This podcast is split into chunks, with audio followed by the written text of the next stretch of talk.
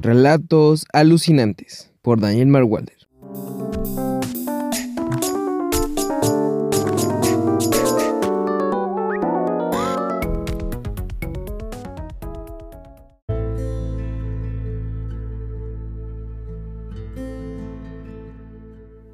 La casa de los semáforos.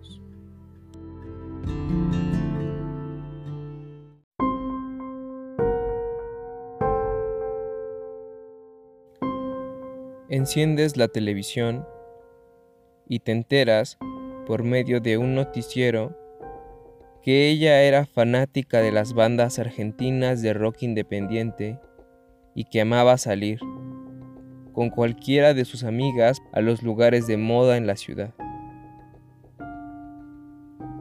La señal se pierde y la pantalla queda en chispas blancas y negras, moviéndose aceleradamente entre sí.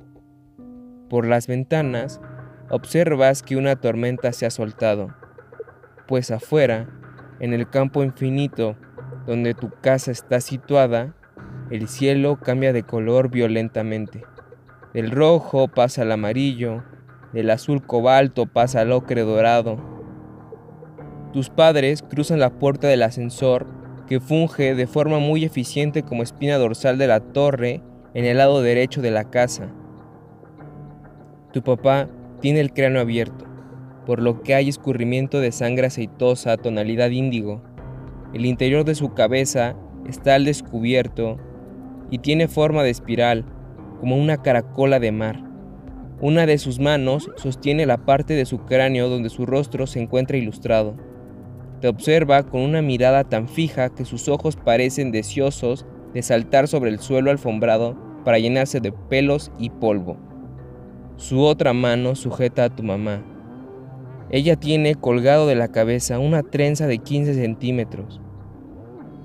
Abre su boca y, de ella sale un gusano membranoso, con partes de su cuerpo llenas de protuberancias.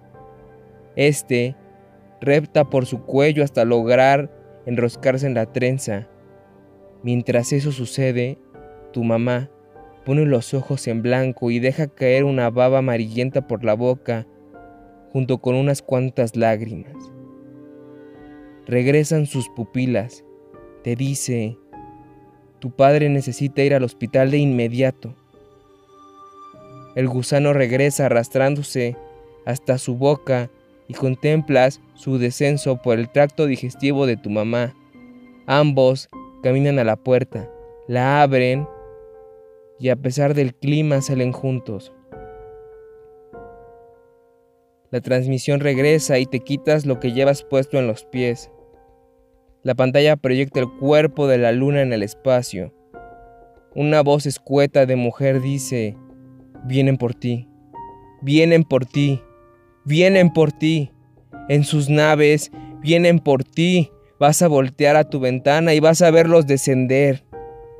En la televisión se ve la cara oculta de la luna, oscura, con ojos de pupila vertical y una sonrisa forzada, como la del hombre que se para fuera de tu ventana por las noches. Tomas el control remoto e intentas apagar el televisor, aunque la imagen de la luna se queda plasmada, rechina los dientes. Corres y desenchufas el aparato.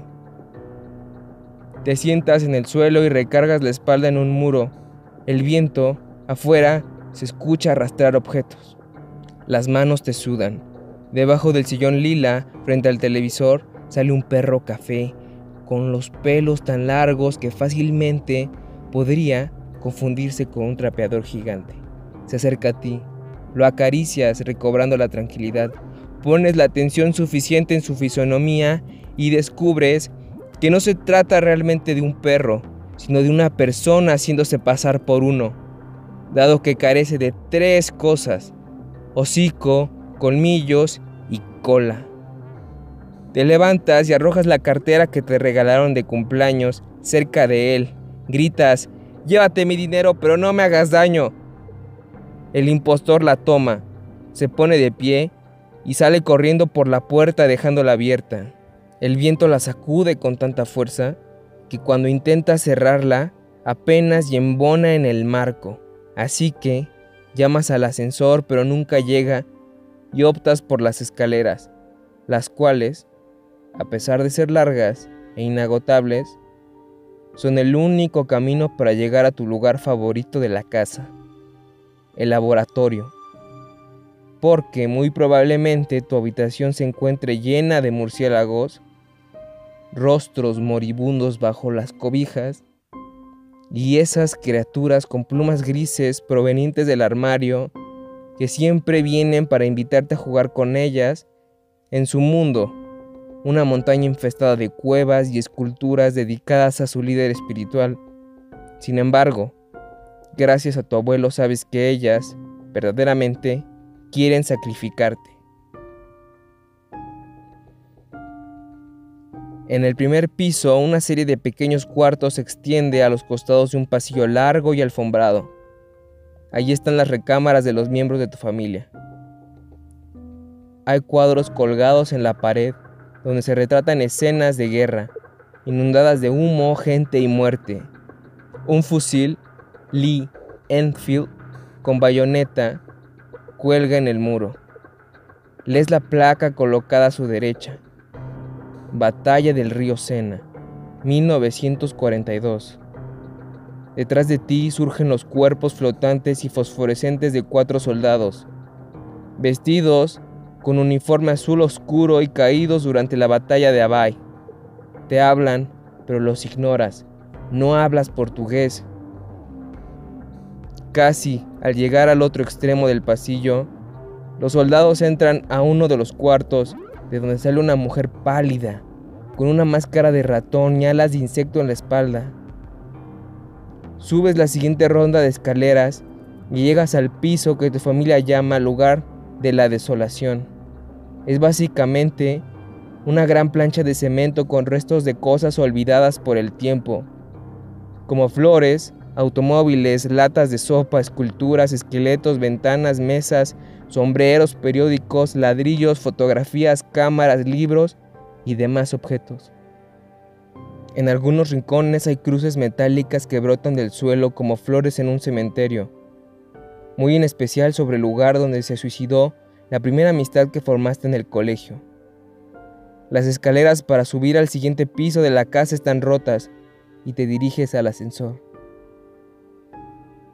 Para tu sorpresa, al presionar el botón, la puerta se abre y dentro de la caja metálica encuentras el cuerpo de Aldrich, el mayordomo, proveniente de la isla de Svalbard.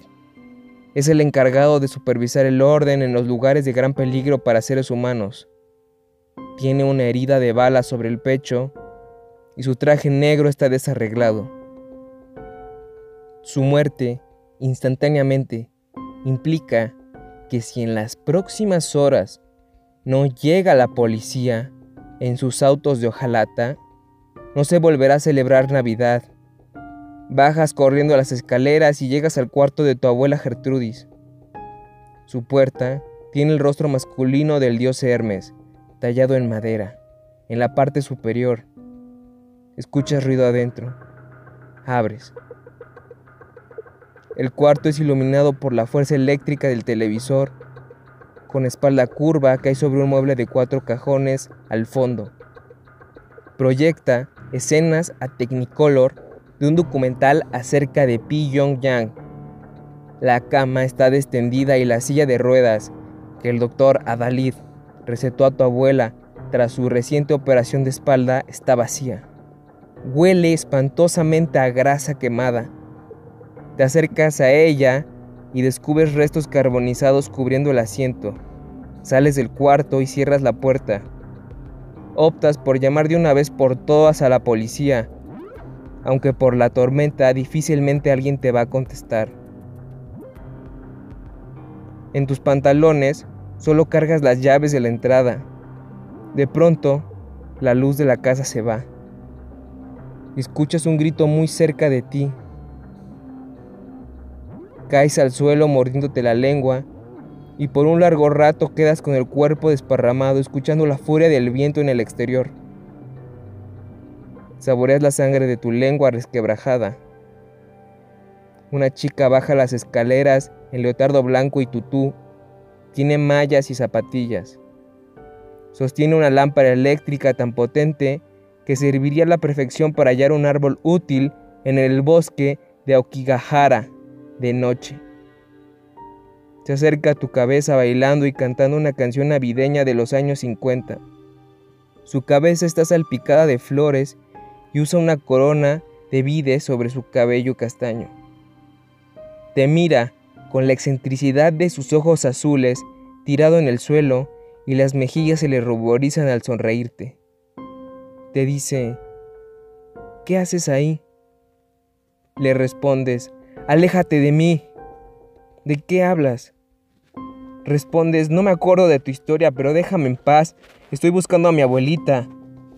Te dice, yo la vi. ¿Dónde? En mi cuarto.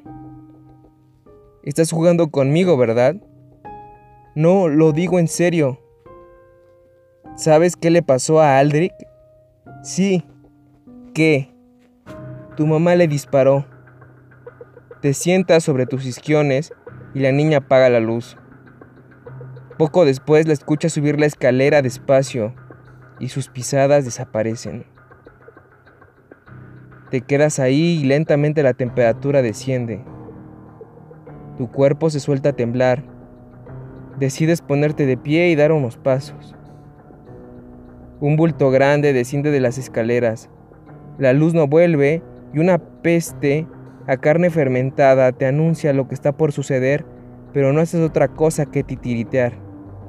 Una voz grave y gutural se hace presente. Wealth is a source of discord amongst the wolf lives in the forest. Pronuncias dos veces la misma palabra, como intentando dar una respuesta al misterio. Jotun, Jotun. La voz simplemente continúa diciendo lo suyo. Dross comes from iron of bad quality. A reindeer runs often on the frozen snow.